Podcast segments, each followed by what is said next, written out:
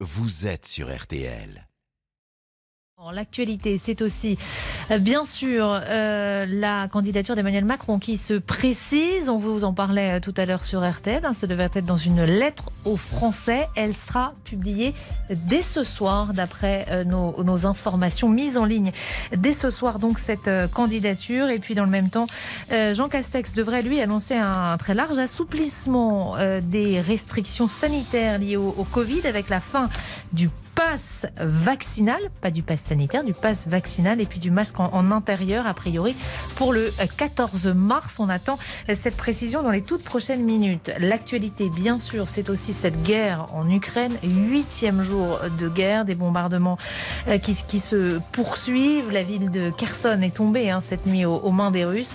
Et à Kiev, tout le monde redoute un assaut dans les prochaines heures. Ce matin, les Français qui sont encore sur place ont, ont reçu un message quitter la ville dès dès que euh, possible. Petit coup d'œil à notre météo avec vous, euh, Peggy Broche. Euh, c'est encore bien doux cet après-midi. Et oui, Amandine, c'est vrai qu'on est toujours au-dessus des normales de saison. Je rappelle que la moyenne à cette période de l'année au nord, c'est 10 degrés et 13 au sud. Cet après-midi, on attend 10 degrés à Cherbourg, 14 à Lille, Paris, Bourges, Mulhouse, Bastia, 15 à Limoges, Agen, 16 à Lyon, Tarbes, Perpignan et Montélimar. Alors côté ciel, on a une nouvelle perturbation qui essaie de s'infiltrer par l'ouest. Les pluies concernent surtout la Bretagne, le Cotentin, l'ouest des pays de la Loire et la façade atlantique et sur les régions centrales, entre les Hauts-de-France, l'Île-de-France, le centre et l'Aquitaine, quelques trouées possibles et quelques petites gouttes ici ou là. Et en allant vers l'est, là, on a plus d'éclaircies entre le Grand Est, les Alpes et même vers l'Occitanie. Seul bémol entre la Côte d'Azur et la Corse où là, le ciel reste chargé avec des averses. Merci Peggy. Merci Peggy, hein, merci Amandine, merci à Ludovic Van de Kerkhoff qui nous a permis euh, d'aller au-delà du journal de 13h et, qui a assuré euh, la rédaction en chef de ce 12h30. Et nous allons maintenant pouvoir euh, évoquer la mémoire de Jean-Pierre Pernaud avec les auditeurs après une pause. À tout de suite. Jusqu'à 14h30. Les auditeurs ont la parole sur RTL. Pascal Pro. Les auditeurs ont la parole sur RTL. Jean-Pierre Pernaud était un journaliste à Tchernobyl comme à Vesoul. D'abord un journaliste, un journaliste qui écoute pour comprendre, un journaliste qui regarde pour apprendre, un journaliste qui témoigne pour partager. Il n'était pas abîmé par la célébrité, pas, pas attiré par les honneurs, ni gâché par l'argent. Simplicité, authenticité, proximité. Jean-Pierre Pernaud était un homme de bien, sans masque et sans artifice, les pieds sur terre et la tête bien faite. On va en parler euh, longuement avec euh, vous, Laurent Tessier, avec les auditeurs. Bonjour Pascal, bonjour à tous. Vous allez pouvoir rendre hommage à Jean-Pierre Pernaud, l'une des personnalités les plus populaires de France. Mesdames et messieurs, bonjour. Vous l'avez dit, la voix des régions, de la proximité de notre patrimoine. Jean-Pierre Pernaud nous a quittés hier à l'âge de 71 ans. Il était venu sur RTL le 29 novembre nous parler de son cancer du poumon. J'en parle parce que ce cancer du poumon vient à 80% du tabac. Pendant toute ma vie, j'ai fumé. Pendant toute ma vie, mon frangin qui était médecin me m'engueulait en me disant Jean-Pierre, arrête de fumer. Tous les gens dans mon entourage professionnel à TF1 et ailleurs, Jean-Pierre, arrête de fumer, c'est par exemple, mais non. Donc le, ça n'arrive qu'aux autres. Eh ben, je suis tombé dans le piège, j'ai pas arrêté de fumer et j'ai, je le dis dans ma petite vidéo, j'ai été con, tout simplement. Quel souvenir garderez-vous de Jean-Pierre Pernaud? Vous avez la parole. C'était le 29 novembre, il y a trois mois et quelques jours et effectivement, on est surpris parce qu'il paraissait euh, en forme comme on peut l'être lorsqu'on est traité par le cancer. Il n'avait pas perdu de poids, et il n'avait pas de traitement euh, euh, particulier à ce moment-là. Véronique est avec nous. Bonjour Véronique. Bonjour Pascal. vous habitez Le Mans et vous voulez témoigner. Oui. bah oui, parce que quand on a fait vous avez fait l'émission le 29, j'avais eu l'honneur de pouvoir échanger avec lui et effectivement, c'était, je dirais que c'était une belle personne une très belle personne. C'était, il représentait euh, le, français tel, tel qu'était le, français il y a une génération. Bienveillant, euh, attaché à ses racines, attaché à son pays, euh, et, et, vraiment, je pense qu'on a vraiment une personne de valeur qui nous a quittés. Qu'est-ce qui fait, selon vous, que ce journal a eu le succès qu'il a eu? Bah, je, beaucoup de bienveillance. Il était rarement dans la critique euh, et, il nous montrait notre pays tel qu'on l'aime. En fait, il est, il, nous, il nous refaisait, il refaisait découvrir la France, la France du terroir, la France, euh, et, euh, il, il, il, était toujours très positif. Donc, euh, euh, donc c'était une émission forcément qui plaisait à tous les Français. Et je pense que tous les Français, même ceux qui sont à Paris et qui sont loin du terroir, sont attachés à cette, à cette France. Et c'est ce qu'ils aiment quand ils partent en vacances, de retrouver cette France où on a des gens bienveillants, où on a des terrasses de café avec des gens qui vous accueillent, avec le sourire, avec. Et c'est ça la France. On a beau nous dire aujourd'hui qu'on est raciste, on n'est pas raciste. La France accueille tout le monde. Donc, euh, et, et, lui représente la France effectivement de, de nos parents, où euh, il y, y, avait que il y avait que la bienveillance en France. Y avait, et c'est pour ça qu'aujourd'hui on n'est pas bien. On dit là les gens sont agressifs, mais bien sûr parce que la société qui, telle qu'elle est aujourd'hui ne correspond pas aux Français. L'agressivité, euh, les critiques, etc. Ça correspond pas du tout au caractère des Français. Est-ce que vous on, est des, on est des râleurs, certes. Est-ce que vous regardiez euh, quasiment oui, tous les jours ou... Pas tous les jours, mais dès que je pouvais, oui, je regardais. Et, euh, et c'est vrai que quand je voyais sur des journaux, euh, parce que des fois on voit des journaux, ça les galas, machin, bon, ils annoncent toujours des catastrophes, mais quand il y avait son visage, systématiquement j'étais attirée parce que je pense que c'était vraiment, enfin moi je, je l'ai eu juste quand vous avez fait l'émission et je lui ai dit mais bon voilà, ne vous flagellez pas puisque certes vous avez fumé, mais il y a des gens qui ont des cancers et qui, qui n'ont jamais fumé, mais euh, voilà, il était, il était toujours positif avec lui parce qu'on sentait bien qu'il il disait mais je vais braver le cancer. Je vais... Et là, moi, quand j'ai appris ça hier, mais j'étais mais oh, ça m'a fait mal quoi, malgré que ce soit pas quelqu'un qui soit proche de moi, mais ça m'a fait mal comme s'il était proche. Parce que je voulais moi aussi qu'ils s'en sortent, parce que des gens comme ça, ben, plus longtemps on les garde, mieux c'est. Enfin voilà, c'est des gens qui sont tellement positifs, tellement bienveillants, tellement euh, ça, ça, nous manque aujourd'hui des gens comme ça. Ça nous manque. Est-ce que Et vous êtes dommage. toujours euh, une spectatrice, une téléspectatrice Non. euh, du journal de 13 heures? Eh ben non. Ça c'est étonnant non. parce que le comment dire le, le- j'allais dire le chemin de fer, mais le chemin Oui. de fer c'est davantage un, terme de presse écrite. Euh, la, la- la rédaction en chef reste la Mhm. même du euh, Oui. journal de 13 Oui, heures oui. de TF1. C'est quand Oui, même un journal de proximité. Oui, mais c'était lui, c'était sa manière de présenter, c'était son sourire, c'était ses expressions, c'était. euh, on, on- sentait qu'il vivait ce qu'il nous présentait, et c'était ça qui faisait. Alors la, la jeune femme qui l'a remplacé, très bien, je, de temps en temps, mais je ne suis plus aussi effectivement euh, euh, assidue, puis ni aussi contente en fait de, de, de, de- parce que lui, il avait une manière de raconter, de, de euh, voilà, de nous faire vivre ce qu'il ce qu'il ressentait au fond de lui, et, et ça, c'est- ça, ça, ça a pas de valeur. On, on peut pas le retrouver, si c'est pas possible. C'était, c'était vraiment lui, quoi.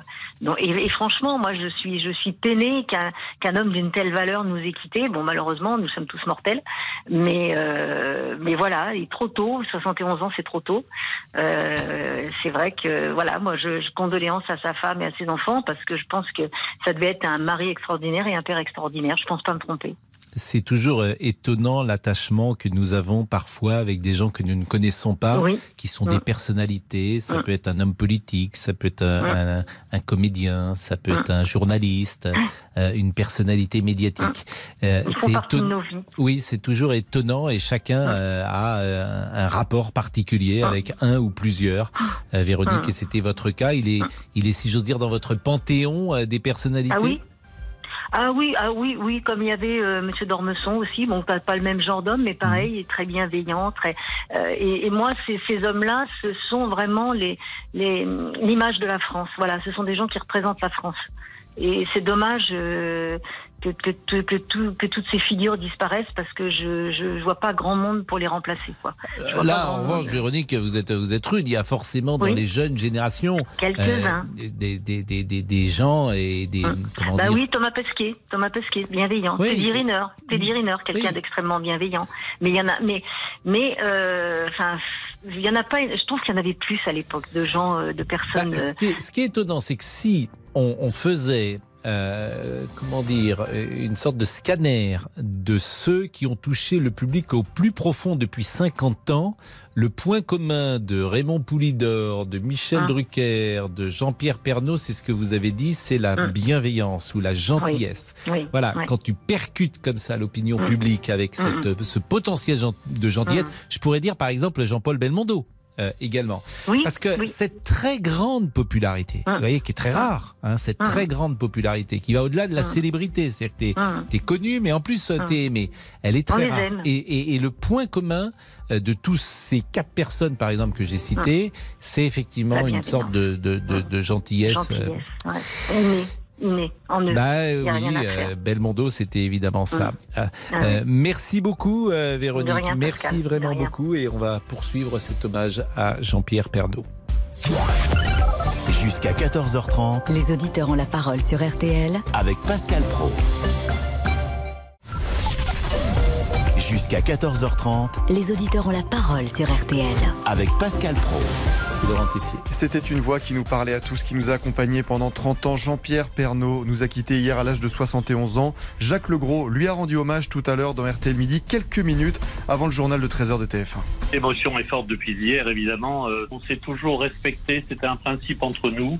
Quand il le faisait, je n'intervenais pas. Quand je le faisais, il n'intervenait pas. Tout simplement, euh, respect euh, absolu, total. C'est un journal de proximité, c'est comme ça qu'il a été conçu, c'est comme ça qu'on le, on continue à le faire. Et on continuera à le faire parce que c'est lui qu'on qu'on a au fond, au fond de nous. C'est c'est le point commun d'ailleurs qu'on avait ensemble. On, est, on, venait de, on venait du terroir, on est du terrain, on est de la terre. J'ai coutume de dire que ce trésor s'invite à table. Et Jean-Pierre s'est invité doublement à table avec son journal et avec lui-même. Jean-Pierre Pernaud avait mis en lumière son combat contre la maladie. Il nous en avait parlé sur RTL le 29 novembre.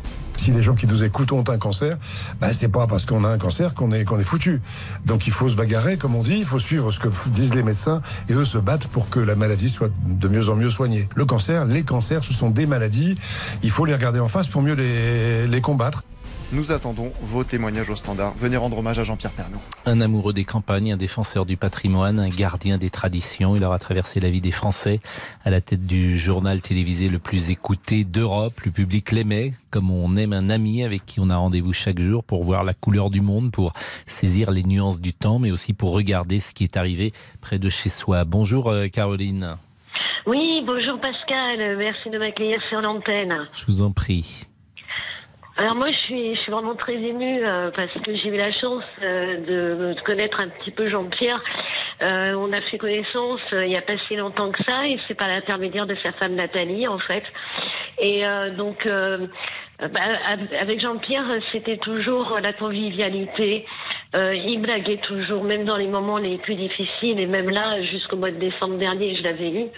On a, on rigolait, on pleurait. C'était quelqu'un de très, de très empathique. Et en plus, avec Jean-Pierre, euh, on avait un autre point commun, parce que je ne sais pas si les auditeurs le savent, mais Jean-Pierre était un grand fan inconditionnel de Johnny Hallyday. Alors, il fallait savoir qu'avec Jean-Pierre, on se taquinait parce que c'était un grand collectionneur. Et souvent, il me disait, alors, est-ce que tu as tel vinyle de telle année, de tel live? Et alors, on en rigolait. Et on avait échangé un bon nombre de fois sur les souvenirs avec Johnny, sur ce qu'il nous avait fait faire dans la vraie vie. Et c'était toujours extraordinaire. J'avais des souvenirs avec lui euh, complètement exceptionnels. Et à la fin, je lui avais même dit, et je ne savais pas que c'était la dernière fois que j'avais au téléphone, j'ai tu sais, il y a un truc que j'aurais voulu faire, c'est présenter le journal avec toi. Alors, moi, j'ai toujours eu des rêves un peu, un peu fous, ça fait partie de moi. Il m'a dit, tu sais, ça se trouve, on pourra le faire de façon différente.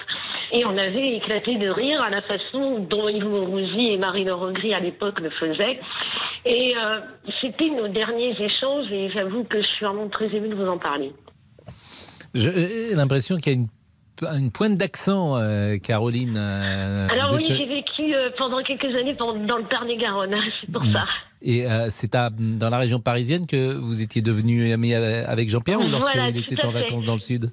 Alors non, non, c'est parce que je suis revenue sur Paris il y a pas longtemps et euh, donc c'est pour ça, c'est grâce à Nathalie et euh, je l'embrasse vraiment très très fort et euh, surtout avec ses enfants Tom et nous et je suis vraiment de tout cœur avec eux et c'est vrai que ça, il va vraiment nous manquer parce que sa voix, son sourire et euh, avec Jean-Pierre, on, avait aussi des personnalités euh, très fortes dans le sens on avait nos coups de gueule, nos coups de sang et en même temps nos éclats de rire. Et euh, c'est c'était une personnalité hors pair et il va manquer à beaucoup de Français. Nathalie, euh, son épouse, Tom et Lou, euh, les deux enfants qu'il a eu avec euh, Nathalie. Lou d'ailleurs qui avait mis hier sur TikTok un morceau de Johnny Hallyday, la chanson Je te promets, et elle avait mis un cœur rouge et Nathalie mm. Marquet qui sur Twitter cette fois avait mis un carré noir hier soir. Et puis, on peut associer évidemment à cette peine aussi Olivier et Julia, qui sont les deux enfants que Jean-Pierre avait eu lors de sa première union. merci beaucoup, Caroline. Mais c'est vrai que cette simplicité, pour l'avoir beaucoup connue comme comme vous et, et, comme journaliste, moi, en 88, lorsque je l'ai rencontré la première fois, j'étais vraiment, j'avais 23 ans et demi. Ce qui était frappant, c'était la proximité, la facilité d'accès de, de, de, de Jean-Pierre Pernaud il n'y avait pas de, il y avait pas de glace. La glace était brisée immédiatement. C'était un journaliste parmi les journalistes et au, mm. cœur de sa rédaction. Ah mais je suis d'accord avec vous. En fait, Jean-Pierre, euh, il n'y avait pas de barrière, si vous voulez. Il n'a jamais eu le, le, melon. Il était toujours humble. Il était toujours proche des gens, quel que soit votre statut social, d'où vous veniez, ou vos origines. Pour lui, c'était les Français avant tout. Le reste, peu importe. Et, ça, c'est cette sincérité-là qu'on va garder de Jean-Pierre. Et euh, ces éclats de rire, parce que quand euh, nous, on, parlait euh, très régulièrement au téléphone, et c'est vrai que j'en ai encore les larmes aux yeux quand je vous en parle, parce que c'est des, c'est des gens qui n'existeront plus avec des personnalités tellement hors du commun. et quand on a eu la chance de connaître des gens comme ça, on a du mal après à, à trouver des gens qui qui pourront succéder. Alors j'ai écouté votre auditrice qui disait qu'il n'y aura plus jamais de journalistes euh, qui pourront le remplacer comme ça. Et, c'est vrai que Véronique avait raison tout à l'heure et je suis un peu d'accord avec elle. Alors il y, a, encore des journalistes bien sûr de très bonne qualité comme vous, hein, Pascal, à ce genre de... c'est sûr. Euh, mais c'est vrai que euh, il y a des... c'est pas la même personnalité, c'est pas la même authenticité. Voilà. Non mais ce qui est certain, c'est que Jean-Pierre Pernaud appartient au monde de la télévision d'avant. C'est-à-dire que Jean-Pierre Foucault aussi, Michel Drucker aussi, où on peut construire une carrière de 20 ans jusqu'à 70 ans. Mais à l'époque, il y avait deux ou trois chaînes. Aujourd'hui, il y en a 50. Donc, par définition, le lien qu'il a créé avec les téléspectateurs ou avec les auditeurs, ce lien-là n'existera plus de la même manière. Il n'y aura pas des carrières comme ça. C'est le ah monde d'avant. Ça, c'est le monde Ça, je suis d'accord avec vous, Pascal. C'est vrai. Euh, on va écouter, Caroline, le début du journal de Jacques Legros. Il était tout à l'heure à 13h40 avec nous en direct euh, au téléphone. Mais euh, voilà voilà les premiers mots qu'il a dit à 13h sur l'antenne de TF1. Mesdames et messieurs, bonjour. Mesdames et messieurs, bonjour. Bonjour à toutes et à tous. Regardez tout de suite, comme d'habitude, les prévisions météo d'Evelyne Delia.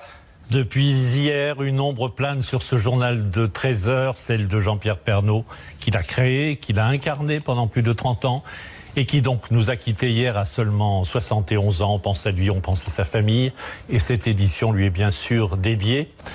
Il était notre, votre convive chaque jour à 13h. Vous étiez heureux de l'inviter chez vous. Nous consacrerons une grande page au présentateur qu'il était, mais pas seulement. La disparition de Jean-Pierre Pernaud nous a tous choqués. Toute la sensibilité et l'émotion de Jacques Legros euh, dans ses premiers mots et sa prise d'antenne euh, ce jour pour euh, rendre hommage à Jean-Pierre Pernaud. Je remercie Caroline, qui est donc une amie euh, de la famille de Jean-Pierre Pernaud. Pascal. Merci à et encore merci pour toutes vos émissions. Ah, vous êtes très gentille, Caroline. Merci beaucoup. Euh, sachez qu'Emmanuel Macron va annoncer sa candidature à l'élection présidentielle dans une lettre aux Français qui sera mise en ligne ce jeudi soir, a-t-on appris, auprès de son équipe de campagne, confirmant les informations de plusieurs médias. Euh, C'est donc ce soir. Euh, a priori, l'embargo est à 20h30. Ce sera levé à 20h30. Euh, la lettre aux Français. Ça ressemble évidemment à, la lettre qu'avait écrite François Mitterrand en 1988. Et ça sera intéressant de voir euh, la campagne de d'Emmanuel Macron qui sans doute voudra imiter celle de François Mitterrand dans sa rapidité hein, en 88. Euh, elle n'avait duré que 33 jours et dans ses intentions également puisque François Mitterrand voulait réunir la France. C'était le slogan La France unie et ça avait été efficace il y a de cela 34 ans et coïncidence c'était l'année euh, de la prise de pouvoir de Jean-Pierre Pernaud à, au 13h de TF1 1988 à tout de suite les auditeurs ont la parole sur RTL avec Pascal Pro 13h, 14h30. Les auditeurs ont la parole sur RTL. Avec Pascal Pro. Hommage à Jean-Pierre Pernaud, mais euh, Agathe Landais est dans ce studio parce que Jean Castex s'est exprimé dans le journal de TF1 d'ailleurs euh, de Jacques Legros et il y a des informations. Agathe, bonjour. Bonjour à tous. Que vous allez nous donner. Alors, le Premier ministre, donc invité du 13h, a donc euh, annoncé que la situation sanitaire s'était encore améliorée, que désormais les conditions étaient réunies pour mettre en place un nouvel allègement. Et cet allègement concerne le pass vaccinal. Le Premier ministre a annoncé que lundi 14 mars, ça veut dire que c'est dans 10 jours, ce pass vaccinal ne sera donc plus euh, en vigueur pour aller au cinéma, dans des salles de spectacle, au restaurant, dans des bars. Vous n'aurez plus besoin d'avoir reçu vos doses de vaccin.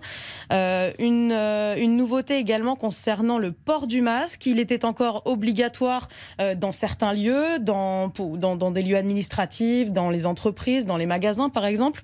Eh bien également à partir du 14 mars, dans 10 jours, ce masque ne sera plus obligatoire en intérieur. Là, sur le masque, il y a quand même deux exceptions. Les transports collectifs, donc euh, les transports en commun, le train, l'avion. Euh, là, il faudra conserver son masque compte tenu de la promiscuité, a dit le Premier ministre. Autre, euh, autre dérogation à cette levée du port du masque, les établissements de santé, les EHPAD ou encore les centres pour personnes handicapées où on côtoie des personnes à risque. Donc là aussi, il faudra continuer de porter le masque. Alors, plus de passe vaccinal, c'est entendu, mais est-ce que le pass sanitaire est maintenu? Alors, pour le coup, sur le pass euh, sanitaire, il reste obligatoire pour se rendre dans les établissements de santé, les EHPAD, les lieux que je viens de citer comme étant particulièrement à risque. En revanche, le Premier ministre n'a pas dit, en tout cas dans son intervention à 13h, s'il serait obligatoire pour, aller au restaurant, euh, au cinéma. Donc, à l'heure actuelle, il a simplement dit il n'y a plus de passe euh, vaccinal. Pardon. le pass sanitaire, il n'en a parlé que pour les établissements de, santé. Donc, Donc il y a une forme d'ambiguïté peut-être, mais le fait qu'il ne l'ait pas dit, en tout cas, on, on peut encore imaginer... un petit peu d'informations pour vous affirmer clairement qu'il n'y aura plus de passe sanitaire, qu'il y aura ou pas un pass sanitaire, par exemple, pour aller euh, dans un bar ou, au cinéma. Mmh. On le saura, je pense, on aura des, des éclaircissements euh, très très rapidement. Mais en tout cas, le pass vaccinal, lui, est bien suspendu. Il n'aura duré, on le rappelle, que six semaines. Bon, on peut imaginer que si le euh, Premier ministre n'a pas dit qu'il fallait un pass sanitaire pour aller au restaurant à partir du 14 mars, on peut imaginer que ce pass sanitaire n'existera plus. Il a simplement précisé qu'il n'y aurait plus de pass vaccinal, je le répète, pour entrer dans un restaurant à partir du 14 mars. Je pense, Agathe, à tous ceux qui nous écoutent et qui, mm. par exemple, devaient euh, se faire une troisième dose avant le 14 mars et le 20 mars. Qu'est-ce qu'il faut leur dire aujourd'hui? Est-ce que c'est utile? Est-ce que c'est pas utile? Euh, C'est en leur âme et conscience qu'ils le feront ou pas cette troisième dose. C'est ça, c'est ça. En fait, aujourd'hui, euh, la consigne reste la même concernant la troisième dose. On recommande de faire mmh. cette troisième dose puisqu'elle elle est efficace, on le sait, contre les formes graves. Euh, en revanche, elle, ne sera plus obligatoire cette troisième dose pour continuer d'aller au restaurant, dans des bars ou, ou voir un concert. Merci beaucoup, Agathe Landais, de ces précisions. Il est 13h35. Pascal Pro. Les auditeurs ont la parole sur RTL. Jean-Pierre Pernaud, nous lui rendons hommage. Nous sommes avec Alexis. Bonjour Alexis, vous êtes chef d'entreprise. Oui, bonjour, absolument. Vous m'entendez? Oui, je vous entends très Parfait. bien. J'avais un petit doute. Je vous en prie. Euh, absolument, je suis, euh, comme je disais, euh, chef d'entreprise et Jean-Pierre Pernaud était l'un de, de, mes clients. Nathalie l'est toujours, évidemment. Et euh, c'était, je voulais vraiment dire à quel point, euh, euh, vous savez, il y a des gens qui parfois à la télé peuvent paraître euh, sympas et que quand on se retrouve face à eux, le sont parfois beaucoup moins. Et lui, c'était pas du tout le cas. Lui, il était euh, extraordinaire de, de, de gentillesse. c'est vraiment quelqu'un de vraiment, vraiment un amour. C'était un super gars qui pouvait, on pouvait tout lui demander. vraiment, c'était pour vous dire à quel point c'était quelqu'un de, gentil, j'ai une petite anecdote, c'est-à-dire que Jean-Pierre et Nathalie font appel à moi pour promener leurs chiens. J'ai une société de promenade pour chiens. Mmh. Et euh, euh, lors de mes premières années, euh, mon camion est tombé en panne. Et euh, pour vous dire à quel point il est gentil, il m'a proposé, pour que je puisse continuer à travailler, sa voiture. Sa voiture qui était un 4x4 Audi. Euh, et il me l'a proposé comme ça en me disant, mais il faut que tu travailles, est-ce que tu veux que je te prête ma voiture? Et j'ai dit, non, Jean-Pierre, vous vous rendez pas compte, c'est, les chiens vont tout, euh, vont tout salir. Mais c'est pour vous montrer à quel point il est, il est, il est gentil et facile euh, d'accès, à quel point il était gentil et facile d'accès à quel point il pouvait, euh, on pouvait tout lui dire, tout. euh, lui, euh, vraiment, c'était quelqu'un d'extraordinaire. Non, mais et, et c'est marrant ce que vous dites parce que le mot extraordinaire est c'est parfois extraordinaire d'être gentil ou d'être normal quand on est célèbre. C'est ça qui est- que, que vous dites, Alexis. Mais Alors, euh, il y a parfois et, et heureusement d'ailleurs, il y a des gens qui sont restés euh, normaux entre guillemets, Ah oui, qui ont un rapport au cas. monde et à l'autre normal. Alors c'est pas le cas de tous, mais euh, il y a heureusement euh, des gens qui sont comme euh, Jean-Pierre, qui sont plutôt sympas, plutôt plutôt dans la vie comme ils sont à la ville comme à l'écran, plutôt gentils, plutôt agréables, plutôt courtois et et, et puis voilà. Donc ça c'est c'est bien de c'est bien de le dire. Mais il y a quelque chose que, que vous avez dit aussi qui est juste, c'est que parfois depuis hier, j'entends dire euh, euh, qu'on peut pas tricher à la télévision et qu'on voit forcément qui est qui.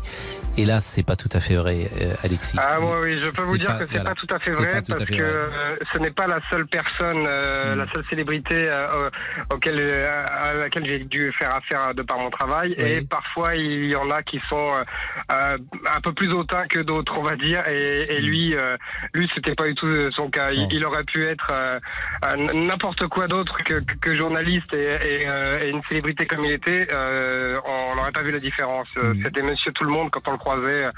J'habitais juste à côté de chez lui et je peux vous dire que tous ceux qui habitent la ville euh, euh, où, où il était pourront vous dire en le croisant qu'il était accessible par tout le monde, n'importe qui Bon, pouvait lui demander restez quelque avec chose. nous parce que votre job nous intéresse pour euh, le coup. Euh, restez quelques secondes. Alors Damien Béchiot, qui a, qui a vraiment une, une âme à travailler dans un, dans un journal euh, que je ne citerai pas, Toujours. dit, euh, dit euh, quel nom, quel nom, euh, quelle, quelle personnalité désagréable. Alexis, je vous demande de ne pas répondre à cette question. Oh, Parce que non, non, ça serait pas bien parce que cette personne ne pourrait pas se défendre. Mais Ah. euh, là, en revanche, ce qui est vrai, c'est que euh, effectivement, on- c'est- parfois une antienne de dire la télé est une loupe, on voit qui est qui est ça. Non, hélas, non. Il y a parfois des gens qui trichent, qui euh, ont bâti euh, leur popularité, leur célébrité sur une séduction et qui, dans la vie, sont pas exactement comme ça. C'est la vie. Mais c'est vrai aussi dans toutes les entreprises. hein. Euh, Il n'y a pas qu'à pas qu'à la télévision. Tout le monde n'est pas gentil, bienveillant, sympa. Comme Damien Béchiot, euh, vous l'êtes. Comme Ah, Monsieur j'espère, Pascal. comme Monsieur Boubouk, vous l'êtes, comme Laurent Tessier, vous l'êtes. Donc pas de nom Non, Non, mais non, mais non, ok, mais non. Mais puis parfois pas. les gens sont simplement timides aussi. Ça peut exister aussi. Ils sont désagréables parce qu'ils sont timides. C'est ce qu'on dit dans ces cas-là. Il est désagréable, mais non, il est timide. C'est une belle excuse. Il est 13h39. Monsieur Boubouk, Mais je suis ici, Pascal. Je tout suis va là. bien Mais tout va bien. Nous sommes Ah oui, jeudi. oui. Euh, de- oui, déjà. Et, oui, et quand je dis jeudi, je dis jeudi. Oh, je, je, sais pas pourquoi vous me dites ça, mais. Et quand je dis jeudi, Oui. je dis jeudi. Ah oui, oui, ah, ça y est, j'ai compris. Oui, Merci, Vous, alliez trop vite. 13h40, à tout de suite. Pascal Pro, les auditeurs ont la parole sur RTL. Participez au débat en appelant le 3210. 50 centimes la minute. Les auditeurs ont la parole sur RTL. Avec Pascal Pro. Laurent Tessier. Emmanuel Macron va annoncer sa candidature à l'élection présidentielle dans une lettre aux Français. Elle sera mise en ligne ce soir. Le chef de l'État aura donc attendu le dernier moment pour officialiser sa candidature à un second mandat. Vous pouvez réagir dès maintenant au standard. On l'aurait presque oublié, le Covid-19. Le Premier ministre Jean Castex a annoncé deux mesures. Il était l'invité de TF1. Les conditions sont réunies pour euh, une nouvelle phase d'allègement des mesures. Donc, je vous annonce qu'à partir du lundi 14 mars, nous allons suspendre l'application du pass vaccinal partout, Vaccinal. vaccinal partout où il s'applique.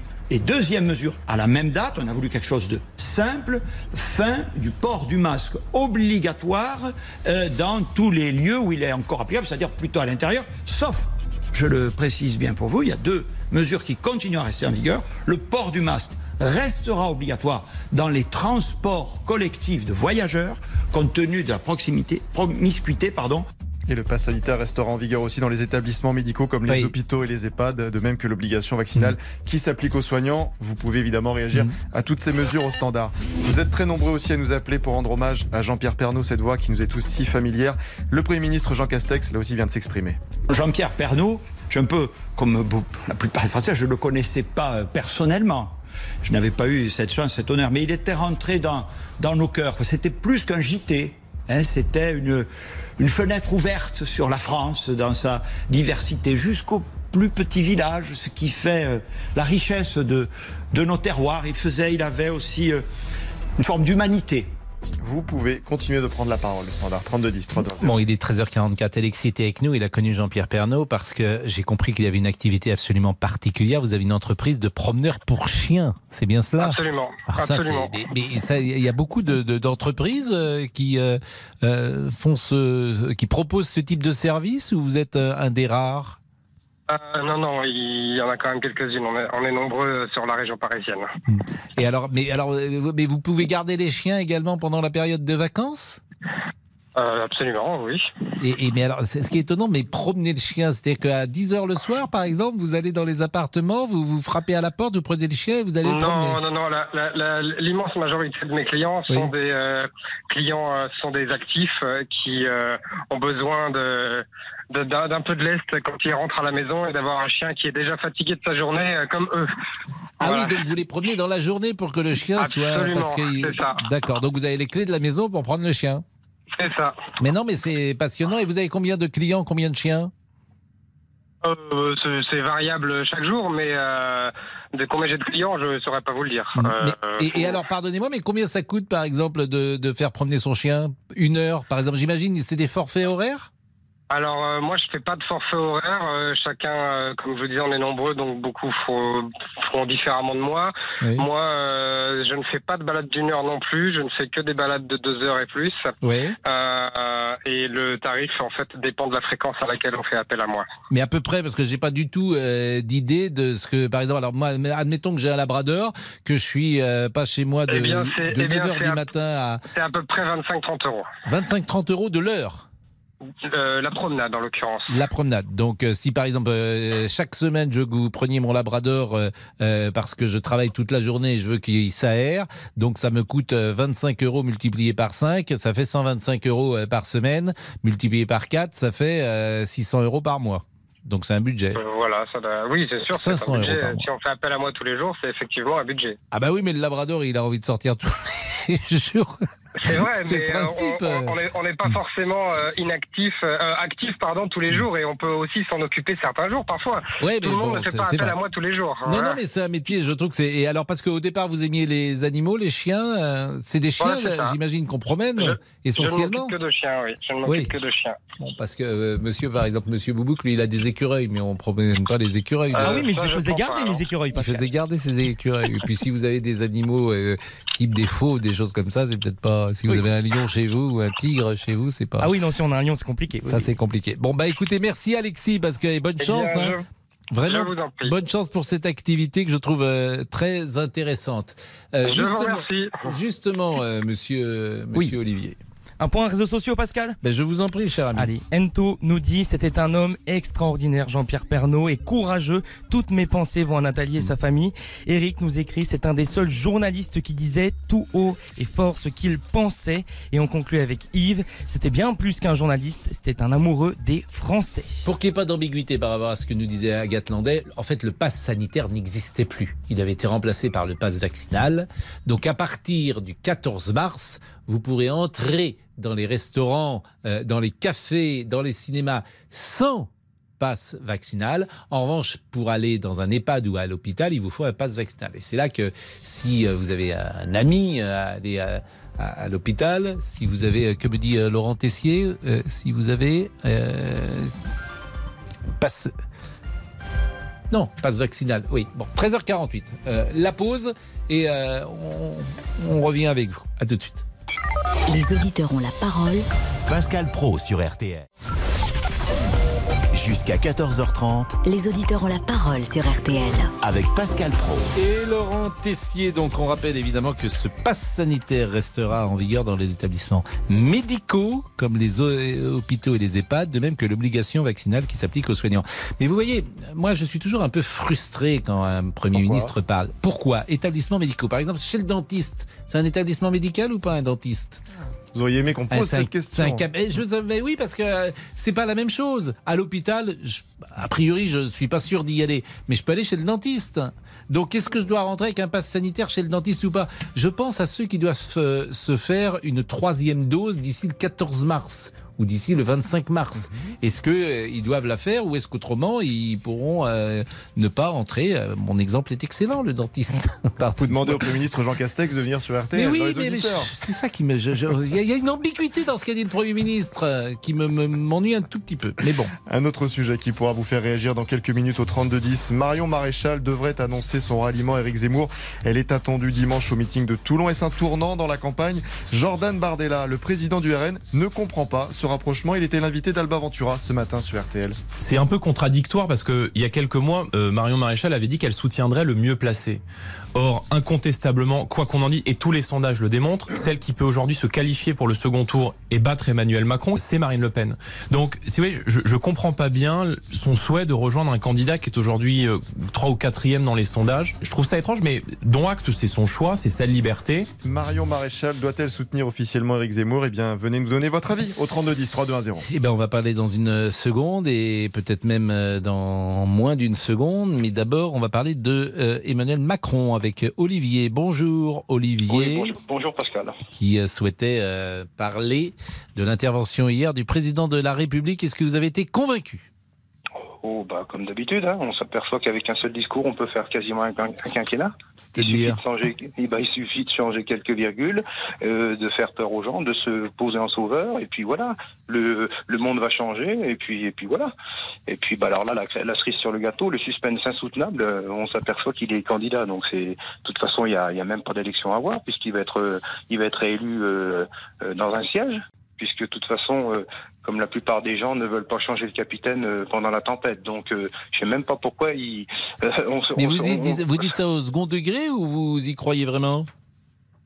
Que que que. bah, Qu'il sera réélu, par exemple, Ah bah, dans un siège, mais- mais- comme mais- vous dites, plus dans Ah un bah, fauteuil que dans un siège, tant bien qu'à sûr, faire. Mais, bien sûr. Mais c'est moi je enfin oui oui moi je Non, mais c'est pas du second degré. J'en suis même à me poser la question. Je vais peut-être faire l'inverse des gens moi. Je vais même pas me déplacer pour le premier tour et je vais certainement aller éliminer pour le deuxième. En fait, je voterai la personne qui sera en face de lui. Ah oui, parce que vous, êtes un anti-Macron.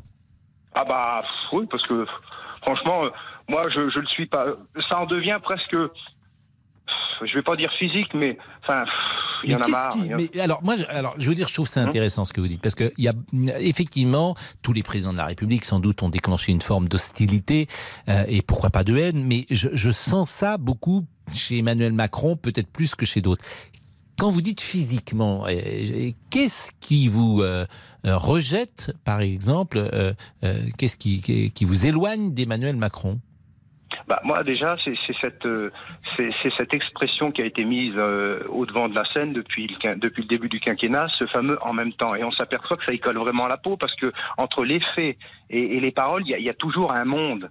C'est c'est quelque chose qui, enfin, je, je sais pas. On, on- on- bon, on parlait de, de Jean-Pierre. Oui, mais là, il n'est lui, pas, il est pas le seul à ça. Tous les, tous les présidents euh, n'ont pas respecté Bah oui, leurs paroles et leurs promesses. quel- Quelqu'un qui se montrait, qui, se- qui se voulait quand même en dehors, en marge, on s'aperçoit que bah, finalement, euh, il a besoin peut-être pas de conseils, mais il est souvent, il a été euh, euh, donc en, en présence de Monsieur Sarkozy, de Monsieur Hollande ces derniers, ces derniers temps. Enfin, on s'aperçoit que c'est c'est toujours, c'est toujours, toujours pareil, toujours un peu la même, la- le même fonctionnement. Le même fonctionnement. Mais pourquoi vous dites c'est euh, les, les- le discours Covid, le discours d'hier soir, c'est le même euh, que le même euh, discours? Eh ben c'est c'est parce que parce que on prend toujours. Alors on va prendre, euh, on va faire peur aux gens.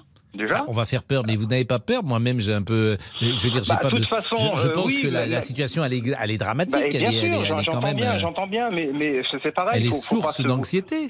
Oui, bien sûr, bien sûr, mais de toute façon, euh, euh, on est tous à se poser la question. Là, on a l'impression que c'est le- lequel qui va appuyer sur le bouton le premier. De toute façon, à partir du moment où il y en aura un qui soit bon ou méchant dans n'importe quel camp qui appuie sur un bouton, euh, c'est fini. mais est-ce que c'est légitime? Est-ce que vous trouvez qu'il dramatise Bah oui, va au-delà peu, de la situation Bah, même pas que, même pas que dans dans dans dans, dans le dramatique. Euh, il se pose en sauveur. Je veux dire par là, c'est que euh, tout de suite, on voit bien hier. De toute façon, fallait pas être non, non plus devin pour savoir qu'à travers ses propos, il se, il, vu, vu vu ce qu'il voulait annoncer par rapport à l'Europe. On, on était en, en droit de penser qu'il était déjà candidat. De toute façon, bah, en plus de ça, il a annoncé aujourd'hui. Donc, euh, c'est vrai qu'on en- on, on en... voilà. c'est c'est- c'est- Bon, vous aviez Enfin, moi, voté je- pour qui en 2017 En 2017, Mhm. euh, j'avais fait, euh, j'avais fait monsieur euh, droite. Oui. Mhm. Hmm. Donc vous n'avez jamais, euh, vous n'avez jamais apprécié en fait. C'est, vous n'êtes pas un Monsieur électeur. Macron vous Non, pas un au électeur départ- au déçu. départ- Et cette fois-ci, vous savez pour qui vous allez voter? Franchement, non, non, non. Franchement, Bah je oui, sais- mais je si vous n'avez pas d'alternative. Vous savez, il y a peut-être beaucoup de même. Français qui sont dans votre position. C'est pas Oui, qu'ils oui, sont oui, bah fans d'Emmanuel Macron, mais ils trouvent qu'il est mieux que les Mais en autres. fait, c'est le, travers, à travers ces propos, je pense que c'est le, c'est le système politique qui va plus tout simplement. On a Mm. beau tourner dans tous les sens, on a beau faire les ralliements qu'on veut avec n'importe quel. En fait, c'est, il y a, il y a un tel, un tel euh, euh, niveau de, de, de Mm. Il est défiance. moins pire entre- que les autres. C'est Damien Béchiot qui me souffle cette remarque. Pour Oui, il est vous, moins hein, pire, bien oui, sûr, il oui, est moins pire. C'est pas qu'il est meilleur que bah, les autres, c'est qu'il est moins dire, ça pire. dépend où vous, ça, ça dépend où vous vous positionnez sur le territoire. Euh, c'est sûr que peut-être que dans, dans les grandes villes, vous le ressentez moins pire, mais je veux dire, venez en campagne, venez. Enfin, Bon. mais Olivier, je vous coupe parce que Jean-Alphonse, Jean-Alphonse Richard est là où nous serons demain. C'est-à-dire au salon. Au salon de l'agriculture. Ah, alors vous savez que ça, c'est, euh, j'adore y aller chaque année. Bah, vous êtes attendu, mon cher mes- Pascal. Là, j'y allais avec mes enfants quand j'étais petit parce que les, les petits Parisiens connaissent pas euh, Ouais. les animaux. Et Ouais. euh, donc Au stand enfants- de 2.2, voilà. Ah, vous êtes au stand 2.2 2.2 si vous voulez venir de nous voir après votre émission. Voilà, Ah, non, au stand, je peux pas 2.2. aujourd'hui, mais je viens demain. Oui, il y a. Demain, et je demain, viens. un magnif- vous verrez, il y a un magnifique studio, le studio RTL. Et ben, comme chaque Euh, année. ah Oui, alors aujourd'hui, dans l'heure du crime, mon cher Pascal. Vous vous êtes adapté à l'heure du crime C'est une heure, euh, c'est un crime euh, euh, rural, c'est un crime d'agriculteur. Vous savez, c'est Simon, il y Alors, a beaucoup un- cet esprit-là. hein. C'est un crime. euh, Est-ce que c'est un crime d'abord? C'est un suicide ou est-ce que c'est un assassinat? C'est l'affaire Boulin. hein, 40 ans de mystère. Donc c'est effectivement dans un milieu euh, qu'on pourrait qualifier de rural, puisque c'est dans la forêt de Rambouillet, dans un étang qu'on va retrouver le, ministre le 30 octobre 1979. Et c'est le début d'un très des grands mystères de la Ve République. Euh, Est-ce que c'est un suicide? Est-ce que c'est un assassinat? Est-ce qu'il a euh, il a été est-ce qu'il était déprimé à cause d'une campagne de de calomnie qui se dessinait contre lui? Eh bien, on va faire le point aujourd'hui avec nos invités. Et parmi nos invités, il y a Gilles Leclerc, c'est l'ancien patron de la PJ de Versailles, qui sort un livre, La vérité sur l'affaire Robert Boulin, aux éditions Alibi, euh, livre qui va sortir le 18 mars. Eh bien, euh, Gilles Leclerc, qui a été euh, l'un des policiers qui était sur le terrain, lui dit c'est un suicide. Donc, vous voyez, le débat il est il est ouvert et les thèses vont s'affronter évidemment dans cette heure du crime, mon cher Pascal. Eh bien, merci beaucoup, Jean-Alphonse. Vous avez des animaux préférés, Jean-Alphonse? Dans la fer- grande ferme de la porte de Versailles Sans hésiter, un petit cochon. Ils sont magnifiques, vous verrez. Je suis allé les voir tout à l'heure. Ils dormaient paisiblement. Oui. Euh, C'était joli. Le sommeil du porcelet, il n'y a rien de tel. voilà, mon cher Pascal. Écoutez, je ne m'attendais pas forcément à cette. euh, à Eh ben voilà, c'est fait. Bon, il est 13h59, la pause, à tout de suite. Politique, sport, culture, l'actualité complète en un clic sur rtl.fr. Il est 14h01. Le rappel des titres avec Agnès Bonfillon. Plus de masques obligatoires en intérieur, ni de passe vaccinal à partir du 14 mars prochain. Seule exception dans les transports. Jean Castex, le Premier ministre, vient de l'annoncer officiellement à Gatlandais. Oui, la situation sanitaire euh, s'améliore de plus en plus chaque jour. On savait que cet allègement euh, était en réflexion, puisque le 14 février dernier, le gouvernement avait consulté le conseil scientifique sur ce sujet, sur la levée du passe vaccinal, et le conseil scientifique s'était dit favorable à cet allègement si la situation sanitaire continuait de s'améliorer. C'est donc le cas aujourd'hui. C'est pour cela que le Premier ministre a donc annoncé ce midi la suspension du passe vaccinal.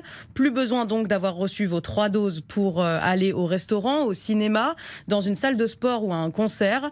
Ce passe euh, vaccinal n'aura donc duré en tout que six semaines. On mentionne toutefois que l'obligation vaccinale reste, elle, en vigueur pour tous les soignants qui sont au contact des publics vulnérables. Les établissements de santé, EHPAD ou encore euh, les centres qui hébergent des personnes handicapées feront d'ailleurs figure d'exception puisque pour tout le monde, le pass sanitaire continuera de s'y appliquer. Pour aller visiter quelqu'un donc dans ces établissements ou pour une consultation médicale, il faudra montrer un test négatif ou une vaccination complète. Enfin, la dernière annonce du Premier ministre ce midi, elle concerne le masque. Il le port du masque ne sera plus obligatoire en intérieur. Ça concerne par exemple les lieux administratifs, les entreprises ou encore les magasins. Seule exception pour le masque, les établissements de santé et les transports, métro, bus, TGV ou avion. Là, il faudra continuer de garder le masque. Merci beaucoup Agathe Lanté pour ces euh, précisions. Emmanuel Macron annoncera sa candidature à l'élection présidentielle via une lettre aux Français, une lettre mise en ligne dès ce soir. Le président de la République qui s'est une nouvelle fois entretenu avec Vladimir Poutine ce matin.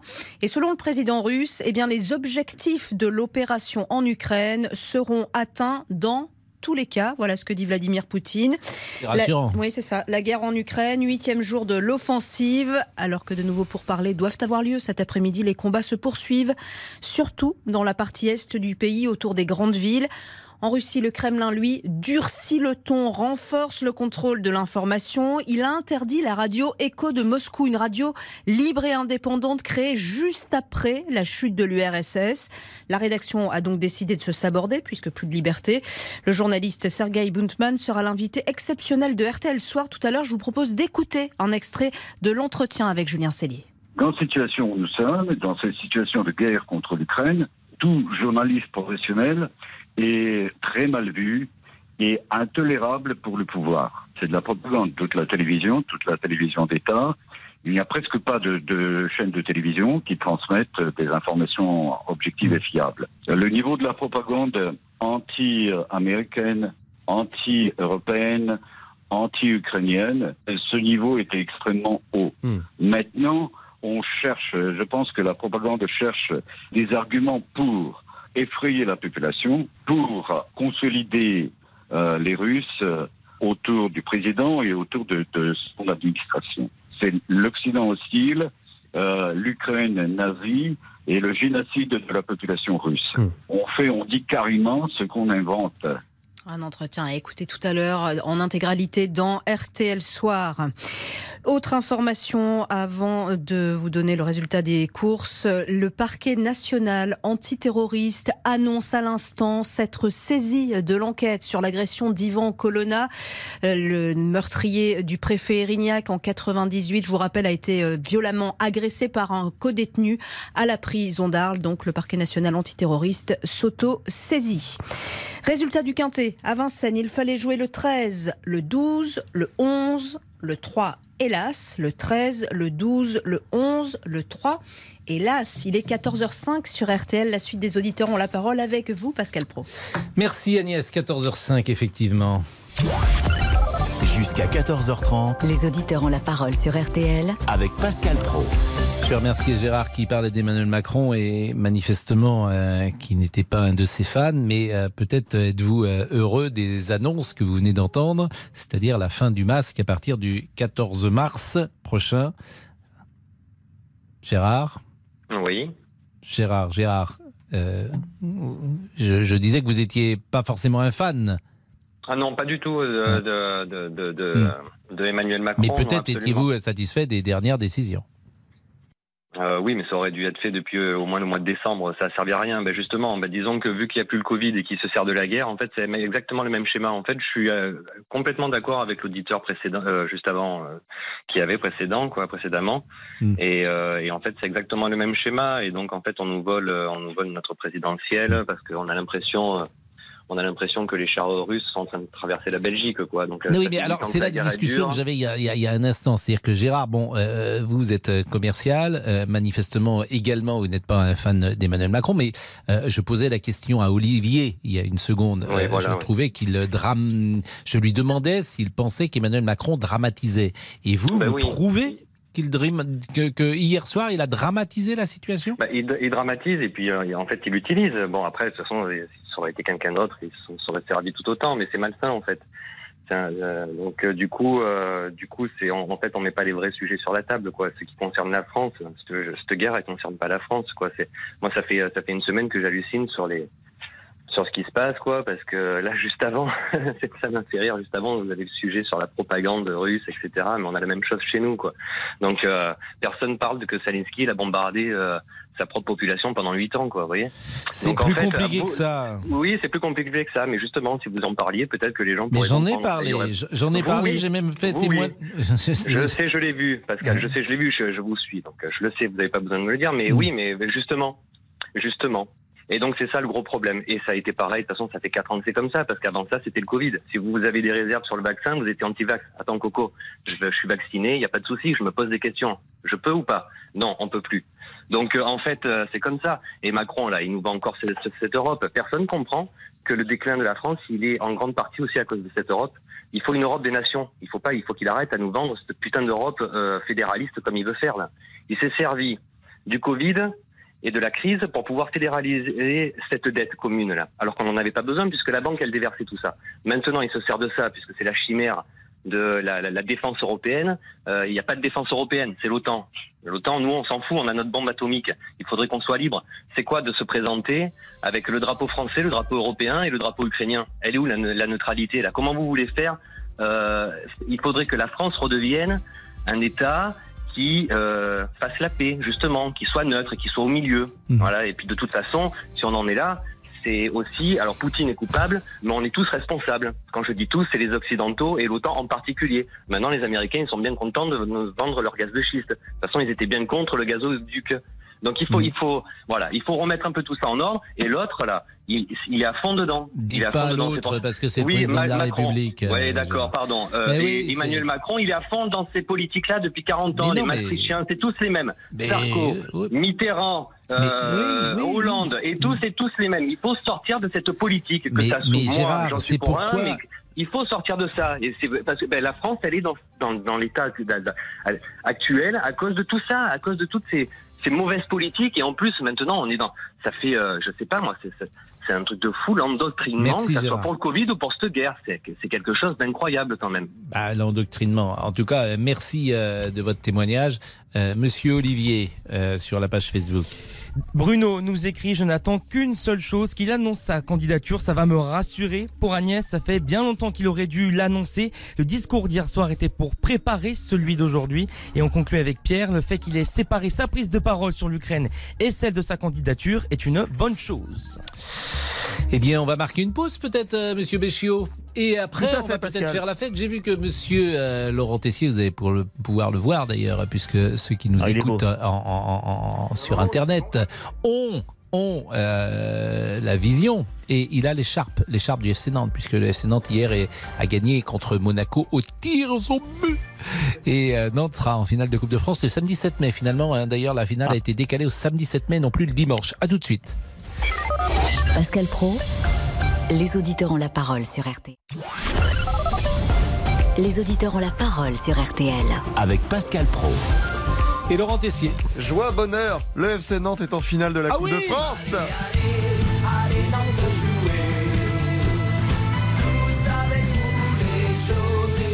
On n'est on n'est pas très objectif quand même. hein. Comme disait Jean-Claude Souado.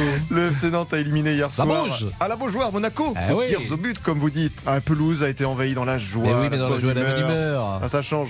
Une vague jaune a déferlé. Écoutez le capitaine du FC Nantes, Ludovic Blas, au micro RTL de Philippe Audouin. Franchement, j'ai rarement vu ça, j'ai rarement ressenti ça surtout. C'est euh, c'est des moments qu'on qu'on n'oubliera pas. Après, euh, on l'a fait, on l'a fait et ça fait vraiment, vraiment plaisir. Et on, on est content pour, pour le club et pour, pour les supporters parce que euh, on y a pensé. Plus on avançait dans la compétition, plus on se disait faut aller au Stade de France. Et on est libéré et franchement ça fait, ça fait du bien. Et cela faisait 18 ans et la finale de la Coupe de la Ligue Très en bon joueur, 2004. Blas. Ah oui, le capitaine, que les supporters attendaient de retrouver le Stade de France. On attend un titre depuis 21 ans et notre dernier sacre de champion de France. Tiens, l'hymne. Les Canaries, ce sont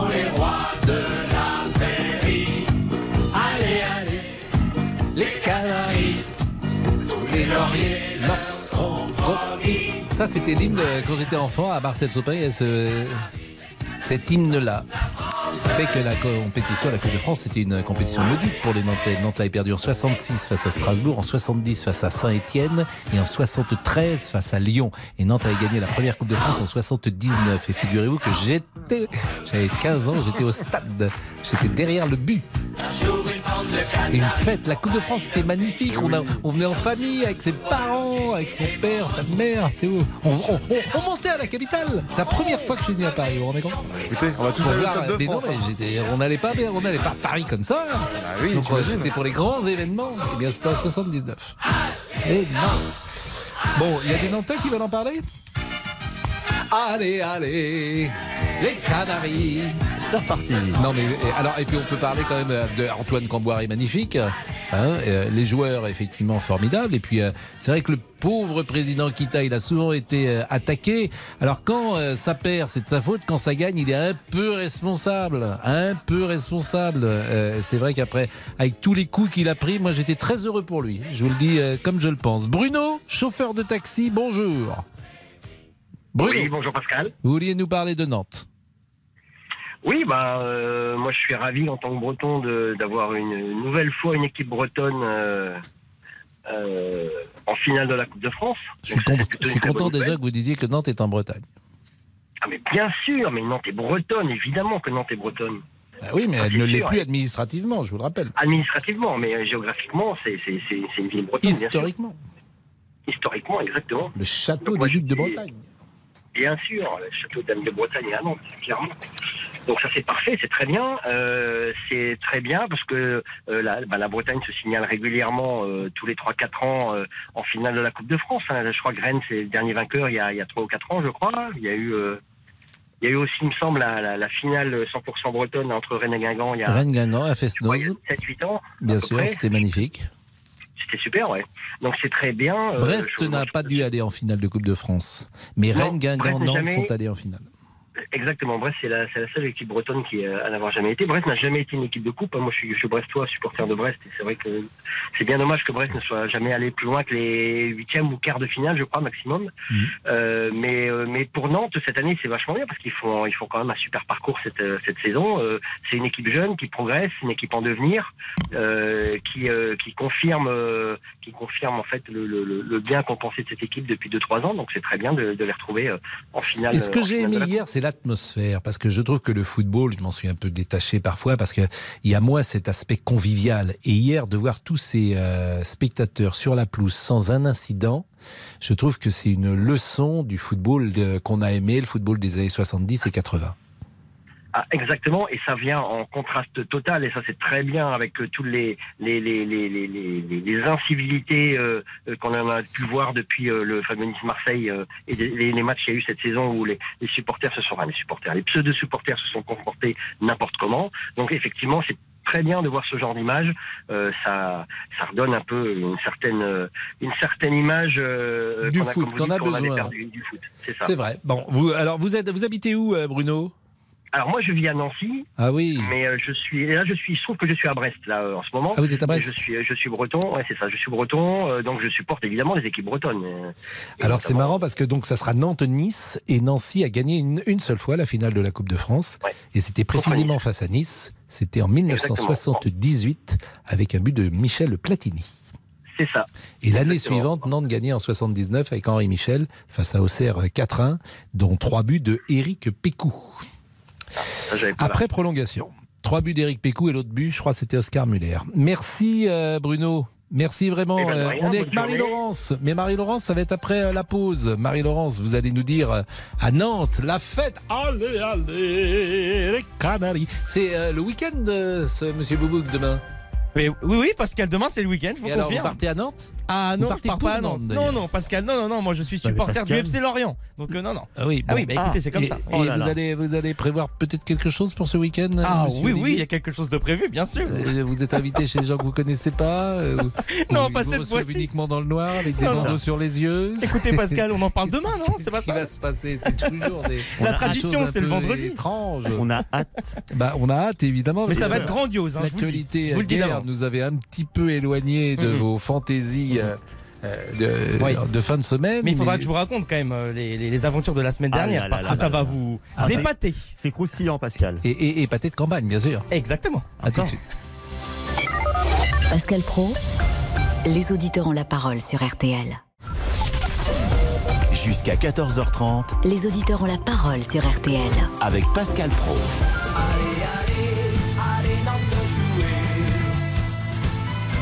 Bon, c'est vrai que j'ai un peu pris euh, en otage euh, le micro. Ça, je- Oui. je- je- alors Bah, j'aime pas cette c'est expression parce Pascal, que c'est pour ça. Voilà, j'aime pas cette expression parce qu'effectivement elle peut cho- heurter et choquer des gens. Alors faudrait que j'en trouve une autre. Mais bon, je- je- je- j'ai fait un petit, un petit, un petit casse, disons, euh, sur euh, le sujet plaisir. nantais. Voilà. Alors Marie-Laurence, bonjour Alors, Marie-Laurence. Bonjour Pascal, je suis trop heureuse de vous parler, Ah. de, vous, de vous dire ma joie. Ah, hier soir, j'étais vraiment heureuse. Vous avez regardé jusqu'au bout?